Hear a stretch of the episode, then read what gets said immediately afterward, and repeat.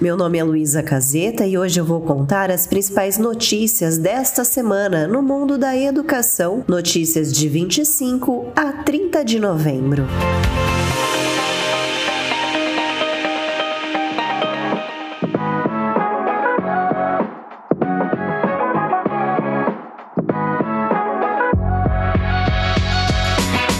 Mensalidades escolares devem subir o dobro da inflação em 2023, aponta a pesquisa. Mais da metade dos colégios pretende aumentar acima de 10% o valor da mensalidade em 2023, uma taxa que é o dobro da inflação oficial prevista para este ano, medida pelo Índice de Preços ao Consumidor. Os dados são de uma pesquisa feita pela consultora Meira Fernandes, especializada em educação entre os dias 24 de outubro e 29 de novembro, foram consultadas mais de 70 escolas presentes em seis estados que responderam por mais de 36 mil matrículas. Um ponto de destaque da pesquisa foi o grande volume de atrasos nas mensalidades ao longo de 2022. Neste ano, 63% das escolas informaram que houve atrasos nos pagamentos das mensalidades mensalidades. Foram poucas as escolas que não sentiram na receita mensal impactos do não pagamento das mensalidades. Fonte: Estado de São Paulo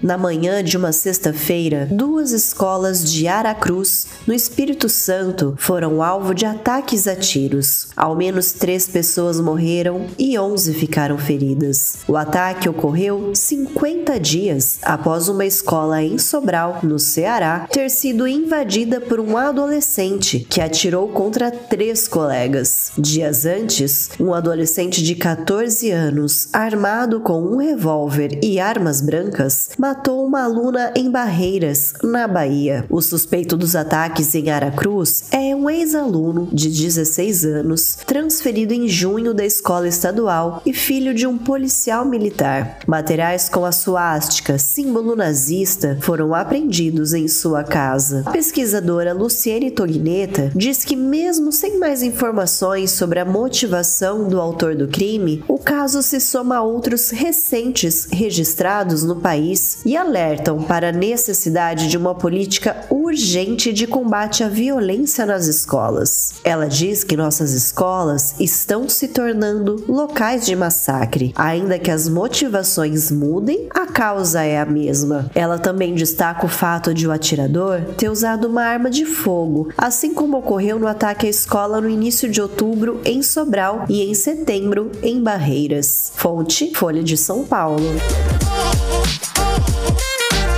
Racismo de crianças leva pais a exigir diversidade nas escolas de elite. Chocolate foi o nome que Maria Helena, de 6 anos, deu à cor que ela inventou. Havia colocado a mãozinha ao lado do papel da cor e confirmou. Parecia bastante seu tom de pele. Foi, inclusive, a primeira a entregar a lição naquela turma do ensino infantil no Colégio Vera Cruz, em São Paulo. Uma hora depois, diante dos nomes que seus colegas deram eram as suas próprias cores, ficou insegura e quis trocar. Na mesma atividade, a professora auxiliar Tatiane Cândido, também negra, que teve seu tom de pele mais claro definido como lama por outra criança, puxou Maria Helena de canto e disse, olhos nos olhos: Você não tem que fazer como seus amigos. Você pode se sair tão bem quanto eles. E nesse caso, você se saiu até melhor. As protagonistas da cena acima são novidade nesta escola de elite no bairro paulistano Alto de Pinheiros, a pedido das próprias famílias brancas que nos últimos anos passaram a se sentir desconfortáveis com a falta de diversidade. O Vera Cruz começou em 2020 a trazer para o cotidiano corpos e conteúdos negros. Em síntese, o projeto oferece duas bolsas integrais por turma fechada no último ano do infantil, prevê a contratação de equipe que privilegie negros e propõe a discussão de temas relacionados ao racismo em sala de aula, além de outras ações afirmativas. Fonte Tabi Como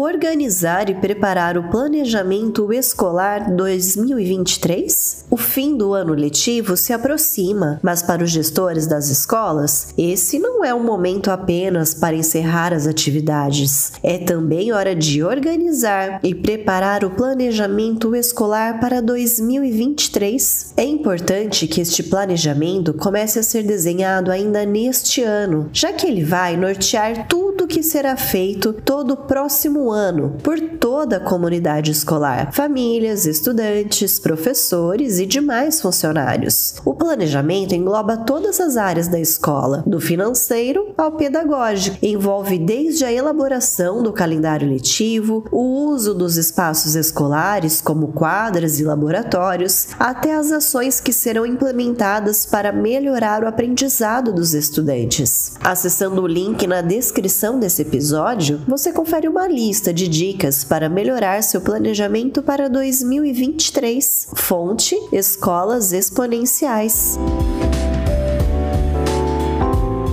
obrigada pela sua presença. Lembrando que toda sexta-feira, logo cedo, você encontra um resumo das notícias da semana por aqui. Então aproveite esse intervalo para seguir e compartilhar nosso podcast. Até a próxima!